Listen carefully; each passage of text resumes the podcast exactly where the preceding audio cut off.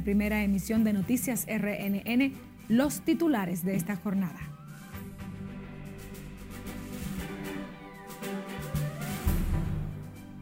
República Dominicana rechaza agresión a primer ministro haitiano. Legisladores llaman a tomar acciones preventivas.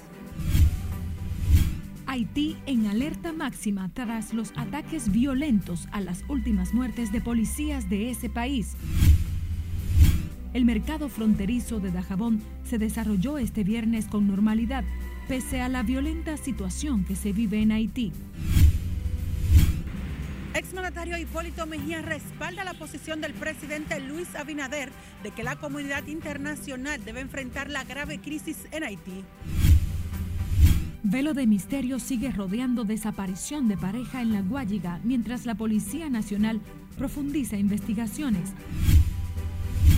Residentes en Villa Liberación se vacunan contra el cólera y piden a las autoridades reforzar los operativos para eliminar los focos de contaminación y esta tarde conocen solicitud de medidas de coerción contra acusada de raptar niña de la maternidad San Lorenzo.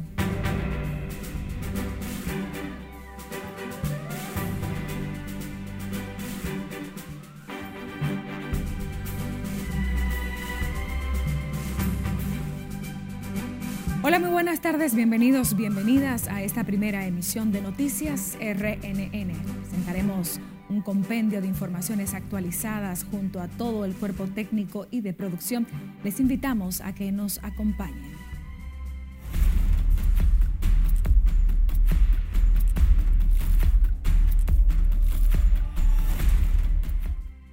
Haití amaneció en alerta máxima tras los ataques violentos a la residencia del primer ministro haitiano Ariel Henry por parte de miembros de la policía de ese país. Los agentes paralizaron el aeropuerto Toussaint Louverture de Puerto Príncipe y no dejaron aterrizar el avión en el que regresaba Ariel Henry luego de participar en la cumbre de la comunidad de estados latinoamericanos y caribeños que se desarrolló en Argentina. Los agentes acusan a Ariel Henry de supuesta indiferencia frente a la muerte de al menos 14 agentes policiales a manos de bandas armadas en lo que va del mes de enero. Sin embargo, tanto Ariel Henry como la Policía Nacional Haitiana han guardado silencio con relación al incidente.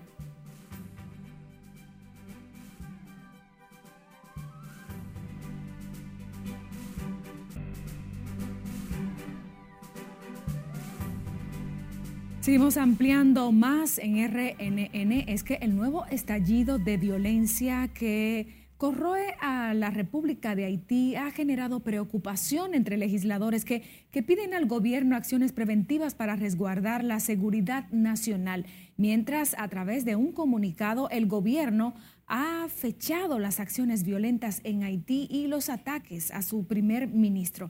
Margaret Ramírez está en directo con más. Muy buenas tardes. Margaret, conectamos contigo de inmediato.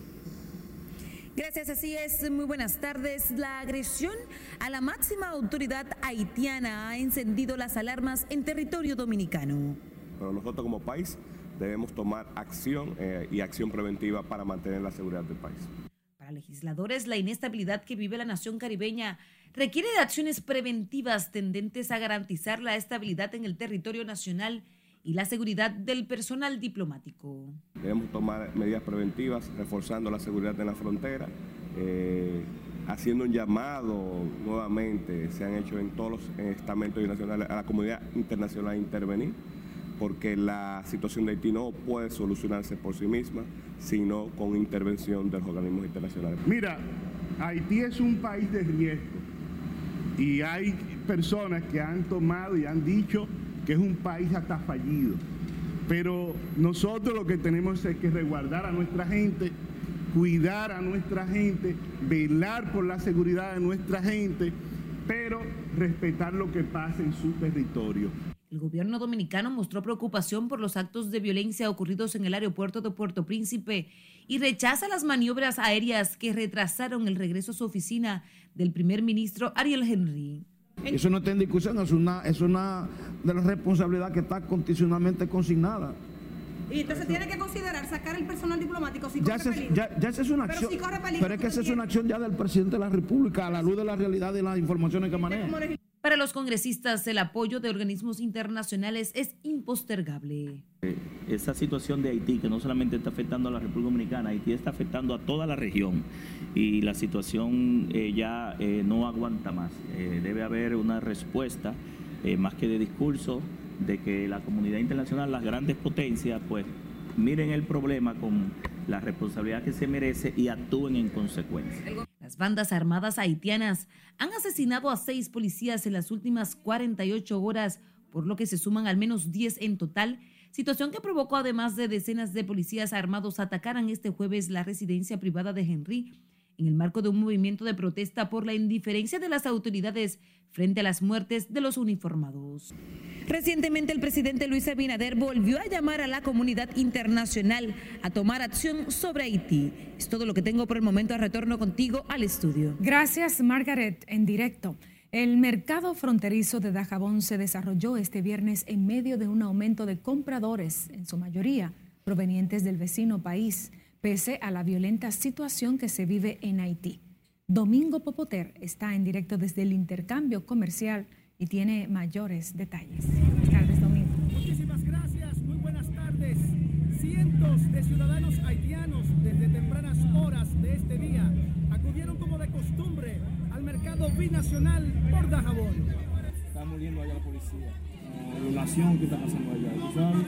Allá está caliente ahora, peligroso. Las distintas manifestaciones de pandilleros en territorio haitiano mantiene a esa nación en un estado de inseguridad generalizada, lo que es confirmado por sus ciudadanos. De febrero para acá, ya han muerto 13 policías. Ya estamos cansados de ver esos policías muriendo así y nadie dice nada. El primer ministro está ahí como... Yo ni sé, porque que, como quien dice, no hay autoridad. Porque se están muriendo los policías, nadie dice, coño, pero que ya está bueno, vamos a agarrar a esos bandidos, vamos a matarlos. Mire, ya nosotros lo que pedimos a Internacional que mande una fuerza para ver si nos ayuda con esos bandidos, porque ya está bueno, estamos cansados ya. La economía de la zona fronteriza va en aumento debido a los intercambios comerciales entre ambas naciones. Este viernes miles de personas asistieron al mercado binacional y aseguran que solo los organismos internacionales pueden resolver los problemas que afectan a la vecina nación. Está difícil, a controlar eso, una, intervención a, co- a controlar eso. De ninguna manera va a controlar. Entonces podemos decir que los conflictos en Haití no han afectado la participación de la gente en el mercado. De aquí no. O sea, la gente que viene de Puerto Príncipe no han podido venir, pero para acá está normal. Bajo estrictas medidas de seguridad, tanto del lado haitiano, así como del lado dominicano de la frontera, cientos de comerciantes haitianos cruzaron por Dajabón sin ningún tipo de novedad. A pesar de la violencia registrada en territorio haitiano llevado a cabo por las bandas violentas en Haití, el mercado por Dajabón transcurre con normalidad. Es todo lo que tengo hasta estos momentos. Ahora regreso con ustedes a los estudios. Muchísimas gracias, Domingo Popoter, en directo desde el mercado binacional con Dajabón. El exgobernante Hipólito Mejía respaldó lo planteado por el presidente Luis Abinader en numerosos escenarios que República Dominicana no puede cargar con la convulsa situación política, económica y social de Haití. Siledis Aquino está en directo, nos amplía. Adelante, Siledis. Buenas tardes. En efecto, el exmandatario Hipólito Mejía entiende la comunidad internacional debe atender el pedido del presidente Luis Abinader de ir en auxilio de Haití. Canadá, Francia y Estados Unidos tienen que echarse el muerto de Haití. Nosotros no podemos echarnos el muerto de Haití. Mejía enfatizó República Dominicana no puede cargar con el vecino país. Yo estoy al tanto de, de la problemática haitiana, que es altamente preocupante. A usted le preocupa la seguridad del país y cuáles qué problemas tenemos. Nosotros tenemos todos los controles que usted se puede imaginar en el campo logístico y en el campo que usted quiera. Ahora bien, lo que tenemos que estar convencidos los dominicanos es que por mucho que brinquemos o que saltemos, no debemos echarnos, ni podemos echarnos problemas haitianos. El exgobernante también resaltó la seguridad en la frontera dominicana y el respeto que debe mantenerse a las leyes migratorias. Ya hay bastante, aprovecharnos, vamos a decir así, de la experiencia de los haitianos en la construcción, en el campo, y, yo diría que lo recibimos hasta con, con cierto respeto y, con, cierto conocimiento de la realidad. Es un buen mercado para nosotros, pero en términos concretos y claros, nosotros no podemos, ni debemos, ni, bajo ninguna circunstancia, echarnos el problema haitiano arriba. Haití atraviesa por una grave crisis que se agudiza con la violencia criminal, pobreza, problemas sanitarios y que tienen el país sumido en el retroceso. En el orden político, Hipólito Mejía también enfatizó el posicionamiento del presidente Luis Abinader frente a los candidatos de la oposición. Luis Abinader tiene 48, los otros dos tienen cerca de 15, los dos, están más o menos empatados. El exmandatario Hipólito Mejía ofreció estas declaraciones luego de participar de la exposición Cosmo Imaginarios que se presenta en el Museo de Arte Moderno del artista Manuel Montilla. Por el momento son los detalles que les tengo. Ahora retorno con ustedes al set de noticias. Muchísimas gracias, Siledis Aquino.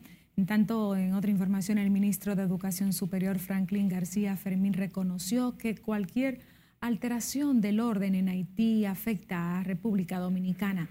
García Fermín resaltó que la situación convulsa de Haití debe ser atendida por la comunidad internacional, como ha pedido el presidente Luis Abinader en diversos escenarios internacionales.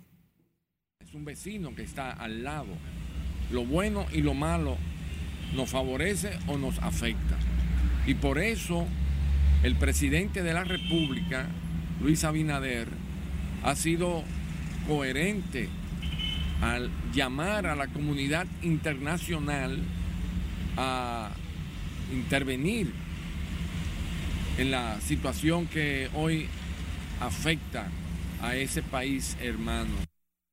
El ministro de Educación Superior abordó el tema previo a depositar una ofrenda floral por el natalicio del patricio Juan Pablo Duarte en el altar de la patria, además de la MESID rindieron tributo al patricio la DGCET y el Ministerio de Economía, Planificación y Desarrollo. La Dirección General de Migración interceptó dos autobuses por separados con 37 nacionales haitianos ilegales en la provincia de Ajabón y la autopista Juan Pablo II o de Samaná. Precisó que en la autopista Samaná fue interceptado un autobús conducido por el señor José Manuel Rosario Santana con 25 haitianos ilegales, quien también fue detenido, mientras que el otro autobús perteneciente a la compañía de transporte colectivo Caribe Tours, con 12 pasajeros a bordo en condiciones migratorias irregulares, era conducido al momento de ser interceptado por el señor Víctor Terrero en el chequeo de las matas de Santa Cruz, provincia de Montecristi. Nos vamos a comerciales. Quédese conectado con la Red Nacional de Noticias a través de nuestra página web, canal de YouTube, redes sociales, emisiones informativas en las distintas plataformas de audio. Y recuerde que puede enviarnos sus imágenes y denuncias por nuestra línea de WhatsApp.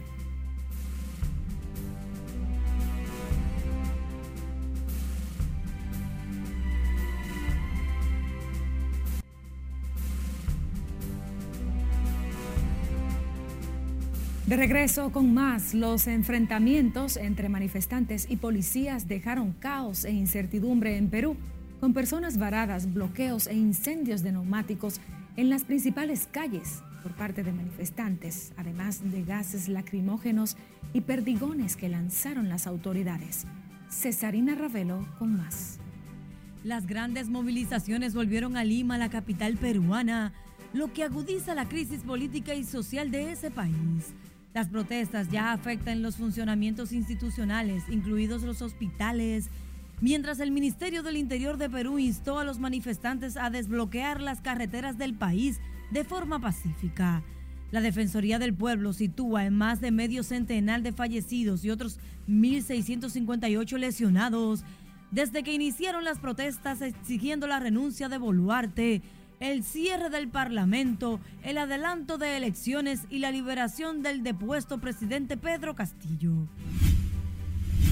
Al menos 4.084 expedientes judiciales fueron incendiados por manifestantes que atacaron cinco cortes superiores peruanas, según el Poder Judicial. El tribunal con mayor pérdida fue el de la provincia de Ayacuyo, con 1.681 carpetas quemadas, seguido del de Huancavelica con 830, mientras que Arequipa perdió 825. Desde que iniciaron las revueltas en el país hasta el 26 de enero, 14 sedes de justicia han sido atacadas en Perú, de las cuales 7 han sido incendiadas. Corea del Sur presentó un plan de acciones para reunificarse con sus hermanos norcoreanos, para los cuales elaborarán un documento con las estrategias unificadoras que contará con 10 expertos y un ministerio de unificación integrado con un comité de planificación para la futura integración de los dos países coreanos. Las iniciativas serán presentadas a mediano y largo plazo, estableciendo las bases para una Corea libre y democrática. Al menos 12 niños fallecieron por una enfermedad desconocida en la aldea de Capocajancro, en Costa de Marfil, desde diciembre pasado. De las muertes, seis se produjeron el pasado diciembre y otras seis en los últimos ocho días. La edad de las víctimas oscila entre 1 y 8 años. Mientras tanto, residentes de la aldea piden a las autoridades encontrar y erradicar el origen de este mal es enviado a prisión el presunto responsable del envío de seis cartas con sobres que contenían explosivos enviadas al presidente de España, Pedro Sánchez, y a otros cinco organismos públicos de esa nación. El sospechoso es un jubilado de 74 años quien está acusado de terrorismo y a quien los agentes de la policía encontraron herramientas compatibles con la fabricación casera de artefactos explosivos como soldaduras, elementos metálicos y tornillería. Las autoridades migratorias de México reportan el hallazgo de 57 adolescentes guatemaltecos hacinados en un tráiler en una carretera cerca de la frontera con Estados Unidos. Según el Instituto Nacional de Migración, los 43 chicos y 14 chicas ocupaban el remolque del camión junto a 8 hombres y una mujer y su hija. Se considera que todos los adolescentes son migrantes no acompañados, es decir, que no viajaban con sus padres o familiares. El conductor del camión fue detenido, mientras los jóvenes fueron trasladados a un centro de atención de menores. En las internacionales, Cesarina Ravelo, RNN. Retomamos la actualidad local. La Policía Nacional profundiza las investigaciones en torno a la extraña desaparición de una pareja de esposos en el sector La Guayiga, en el municipio de Pedro Brand, hace cuatro días. De manera extraoficial se maneja la información de que en videos de cámaras de seguridad se visualiza a la pareja salir de su residencia en un vehículo acompañados de otras personas, aparentemente de manera voluntaria. Lauri Lamar nos amplía en directo. Buenas tardes, Lauri. Gracias, buenas tardes. Se maneja con gran hermetismo este caso en el que continúa sin conocerse el paradero de la pareja que residía en esta vivienda y donde la policía realizó un levantamiento de la escena. Sí, podemos informar que la casa no fue violentada. El vocero de la uniformada, Diego Pesqueira, dijo que hasta el momento han interrogado a varias personas como parte de las investigaciones para dar con la ubicación de los jóvenes. Se han realizado varias entrevistas a personas que pudiesen dar alguna información así como realizados distintos levantamientos de cámaras tanto de eh, la zona, áreas aledañas y otras eh, circundantes. Mientras que familiares y vecinos del joven comerciante Luis Miguel Jaques Rodríguez, de 32 años, y su pareja Elizabeth Almarante Pacheco, de 24, permanecen desconcertados por no tener ningún indicio de su paradero ni las circunstancias del misterioso acontecimiento. a nosotros nos ha caído bastante mal porque ellos, yo no, no te sé decir la vida de ellos, ¿verdad? Pero ellos no molestaban a nadie, ni se metían con nadie, y eran una gente, para mí eran tranquilos, porque ellos vivían tranquilos en su casa, nadie lo veía molestando, mucho menos. Bueno, no cayó mal, porque eh, eh, de que allá vean los niños, los niños estaban solos en la casa, los vio la vecina de abajo, lo huyó dando gritos, y vio el carro y no lo vio a ellos. Entonces, eh, nos preocupamos de ir para adelante. La situación que está pasando la familia con esa gente desaparecido también nosotros nos sentimos apenados con esa situación que está pasando. En tanto que de manera extraoficial se maneja el dato de que en la residencia de la pareja las autoridades encontraron alrededor de 200 mil pesos en efectivo, varias tarjetas de crédito, comprobantes de retiro de cajeros automáticos, así como sellos gomígrafos con el logo de una clínica. Los niños de la pareja permanecen en custodia de sus familiares mientras las autoridades están a la espera del informe del Departamento de Investigaciones Criminales sobre la investigación. De mi parte es todo retorno al estudio. Muchísimas gracias, Lauri Lamar, en directo desde La Guayiga, municipio de Pedro Brand. Nos vamos a Santiago, donde la policía presenta un listado de más de 100 personas que se encuentran prófugas de la justicia por diversos hechos a los que pide busquen la forma de entregarse. Junior Marte nos cuenta. Sí, este solo son parte de los prófugos de la justicia. La mayoría de los perseguidos por la justicia son por homicidios y robos en esta ciudad de Santiago. Fernando Pérez Valerio dijo que entre los buscados figuran ex agentes de la policía. Tanto ñifi y también eh, por el hecho de eh, caso de don Jaime, estamos haciendo un llamado hace varios días a esas personas. También ahí está el pincho, el oficial dijo que a muchos de los prófugos se le ha hecho tres y hasta cinco llamados para que puedan responder por los casos en la justicia. Nosotros no le decimos ni siquiera que vengan a esta dirección a entregarse. Ellos pueden ir ante la fiscalía, pueden ir a una iglesia, por la vía que ellos entiendan. El portavoz policial dijo además que la lista va acompañada con órdenes de arrestos y que son más los que no figuran en el mural. No estamos este, dispuestos a continuar con lo que son estas persecuciones en el sentido de que si ellos vienen hacia acá, nos ahorran hasta tiempo y espacio a nosotros. Mientras la policía, tras dar garantía de seguridad, dijo que los hechos delincuenciales en la ciudad corazón han bajado significativamente. También presenta como un logro que el robo de motocicletas se ha reducido en los últimos días tras el accionar preventivo. En Santiago, Junior Marte, RNN. Y la Oficina Judicial de Servicios de Atención Permanente de Santo Domingo Este fijó para este viernes el conocimiento de la solicitud de coerción contra Pamela Rosario Suárez, acusada de raptar una niña de la sala de posparto del Hospital Materno Infantil San Lorenzo de los Mina. Esta tarde él tendrá que presentar las pruebas suficientes para que el juez le imponga a Rosario Suárez el año de prisión preventiva que le solicita en el expediente acusatorio.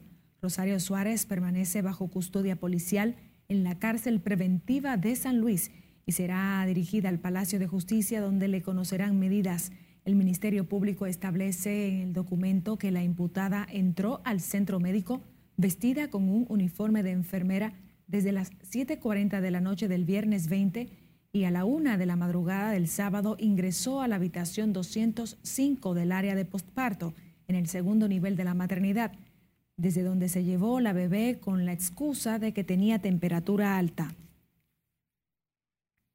Y Miguel Surún, abogado de la familia de la recién nacida sustraída en la maternidad San Lorenzo de los Mina, denunció una supuesta campaña de descrédito en su contra, en la que asegura se usa gremios como el de las enfermeras.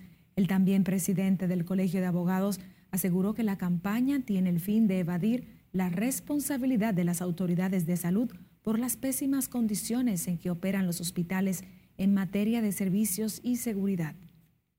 Aparte de haberle robado su bebé recién nacida, la Policía Nacional la emprendió a bombazos.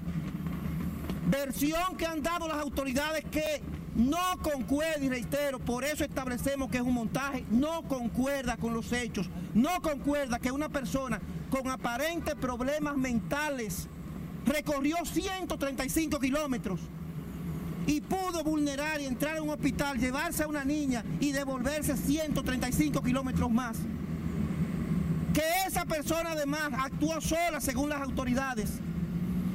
Y peor aún, que ya el caso está cerrado porque no hay ningún tipo de problema con la situación, a pesar de lo externado por el propio director del Servicio Nacional de Salud, referente a las deficiencias de la seguridad en los hospitales. Miguel Surún, apoderado de la familia víctima del rapto de su bebé, emplazó a cualquier persona que presente video, documento o nota de voz donde acuse a enfermeras, médicos o policías de ser parte de una banda criminal dedicada al tráfico de menores.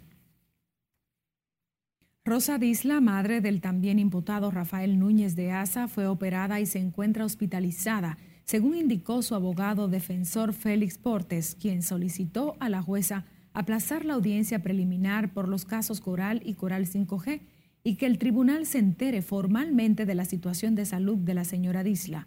La propuesta de aplazar la audiencia presentada por Portes fue rechazada por el Ministerio Público, debido a que, a su entender, no fue una operación de emergencia y la dama sabía que tenía que presentarse en el tribunal. Imputada, la señora Rosa Antonia Aldisla, que se encuentra ingresada eh, desde ayer en el hospital. Entonces, eh, el tribunal dio dos horas para que entonces los médicos que la están atendiendo específicamente establezcan el diagnóstico. Son los documentos de ingreso que dan y esos documentos de ingreso no dan mucha información acabada sobre la situación. Entonces eh, vamos a esperar, ya yo requerí para ver si me lo hacen llegar y así ya presentarle el documento oficial a la magistrada jueza. La jueza Yanivet Rivas del sexto juzgado de instrucción del Distrito Nacional ordenó este viernes un receso para esta tarde y poder terminar la situación real de la señora Rosa Disla.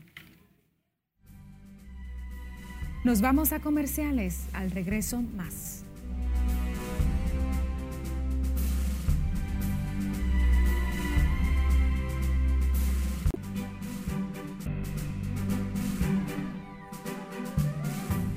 Las autoridades sanitarias continúan en el sector Villa Liberación de Santo Domingo Este la vacunación contra el cólera ante el temor de la comunidad por los casos sospechosos y las muertes atribuidas a la enfermedad bacteriana.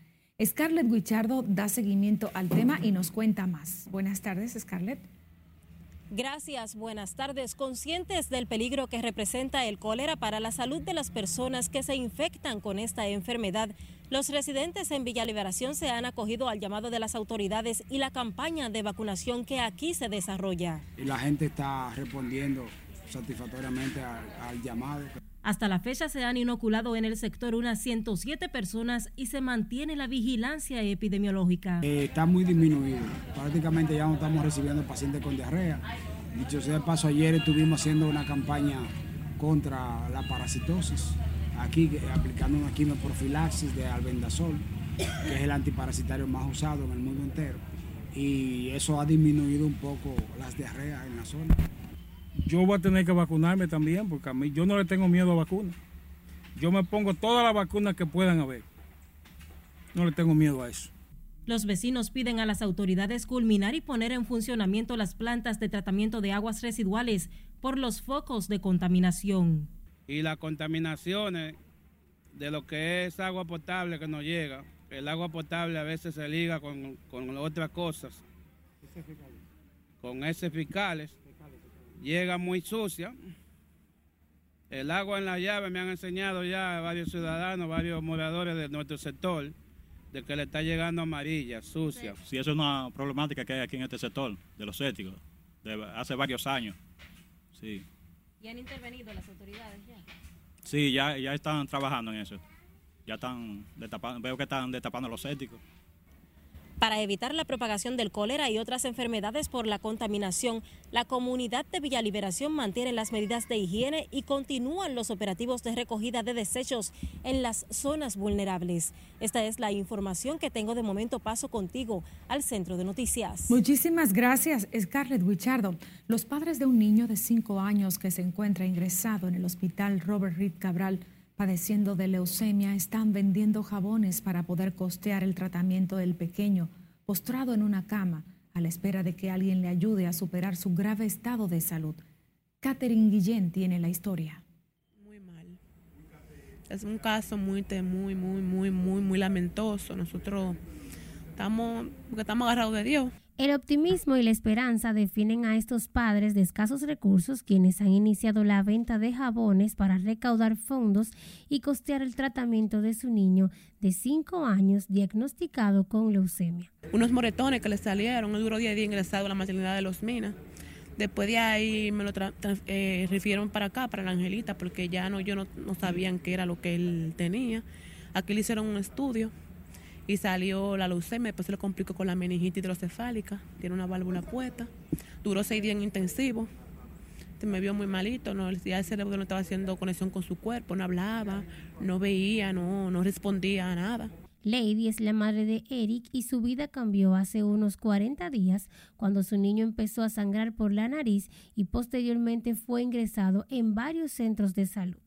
Desde entonces permanece más tiempo dentro de una sala de hospital que en su misma casa, donde reside junto a otros tres niños. El señor con que ustedes hablaron, él es que lo, él que lo produce, 150 el costo del jabón. Y con eso él es que lo tiene una compañía él tiene una compañía que se lo da, y lo envasa. Y nosotros lo vendemos a uno y medio. Ella es ama de casa y su esposo seguridad de una escuela. Juntos han hecho de todo para recaudar fondos y poder costear solo una parte de la enfermedad que tiene al niño postrado en una cama. Con algo ayudarnos, que los pasajes, aquí nosotros vivimos en Lomina, mi mamá viene y me ayuda con el niño, que las cosas que adentro, los gastos, la comida también más por eso que nosotros también decidimos hacerlo, pero nosotros también creamos un llamado a la primera dama a ver si ella no nos ayuda con este caso de mi niño, que está, está muy complicado todavía, él está muy delicadito. Ahora que él está mejorando un poquito, ¿sabes? los tratamientos que están poniendo lo está asimilando, gracias a Dios, pero él está muy delicado de su cabecita. El niño se encuentra ingresado en el Hospital Infantil Dr. Robert Reed Cabral y si alguien le gustaría hacer una donación, favor comunicarse al teléfono 809-662-6919. Catherine Guillén, RNN. El administrador general de Edesur Dominicana, Milton Morrison, fue electo como secretario de Junta Directiva del Comité Regional para Centroamérica y el Caribe y la Comisión de Integración Energética Regional. Milton Morrison contó con el voto unánime de los miembros de esta entidad no gubernamental que agrupa a 50 empresas e instituciones en siete países de Centroamérica y el Caribe y que sesionó esta semana en Valladolid, República Dominicana donde realizó su Asamblea General Extraordinaria.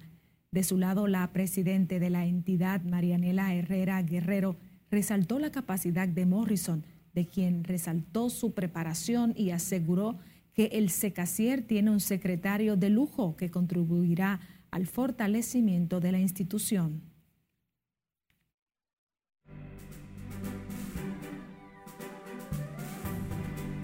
Saludos, muy buenas tardes. Iniciamos la entrega deportiva escuchando a Mel Rojas Jr. de los Tigres del Licey. Habla de su hit de oro, además de la Serie del Caribe, Mel Rojas. ¿Qué te digo? Humildemente, yo siento que, yo fui gran parte del campeonato del 2016-17. Eh, aporté mucho y este año no fue diferente, pero ya darle el, o sea, el campeonato con el último batazo, ya eso como que está a otro nivel. Y lo doy gracias a Dios por eso. Este, ya hay días que yo me despierto y ni siquiera recuerdo eso, pero entonces viene y me tagué en las redes sociales y vuelvo y, la adrenalina se me sube nuevamente. O sea que de verdad que, es algo que yo sé que va a durar para toda mi vida. Imagínate, eh, cada quien tiene su rol eh, y, eso es bueno, tener, o sea, estar rodeado de tantos líderes. Eh, pienso que nos van a guiar por el buen camino. Mino Bolifacio, Robinson Cano, entre otros. Y nada, lo que hay que seguirle los pasos, que ellos son un, buen, un buen modelo a seguir. Mientras tanto y de buenas a primeras, la mitad de la liga no tiene gerente general. Ya se fue Jesús Mejía de los gigantes del Cibao, renunció, dijo que su ciclo terminó. Los toros anunciaron que no le van a renovar contrato a Raymond Abreu y ya van dos. Y las estrellas orientales ya no tienen a Felipe Peguero que va a tomarse un tiempito sabático y se va a dedicar a la familia y a los gigantes de San Francisco de las grandes ligas. Tres gerentes menos y bueno. El conjunto de Sánchez Ramírez se impuso en la gran final de la cuarta Copa Nacional Sub-12 Robinson Cano que organizó la Federación Dominicana de Béisbol, venciendo el combinado de San Cristóbal 12 carreras por 10. Y así se proclama campeón 2023. En el tercer lugar terminó el equipo de Santiago y en el cuarto Valverde. Santiago le ganó a Valverde 14 por 9. ¿Cuánto gozaron en la Liga de la Farándula estos jovencitos, futuras estrellas del béisbol dominicano? Aplausos para la Federación Dominicana de Béisbol en las grandes ligas. Los Piratas invitan a Miguel Andújar a los campos de entrenamiento de las grandes ligas en febrero, pero lo mandan a AAA porque luego de colocarlo en asignación, nadie se interesó en reclamarlo. Algo bueno dentro de lo malo, María. Si estás en AAA y te invitan a los campos de entrenamiento, está a punto de demostrar que todavía puedes jugar. Claro. Es la lo esperanza importante. es lo último que se pierde y hay que lucírsela en esos escenarios donde a veces una oportunidad es única. Díselo, díselo a Emilio Bonifacio. Sí, La última esperanza es la que se pierde. pero él va para el clásico. Dicen que está invitado. Vamos a ver qué Está pasa. entre los 50. Sí, sí. Así es. Manu, gracias por enterarnos de la actualidad deportiva. Despedimos la presente emisión de Noticias RNN. María Cristina Rodríguez condujo y estuvo en compañía de todo el equipo técnico y de producción que hizo posible la jornada. Buenas tardes.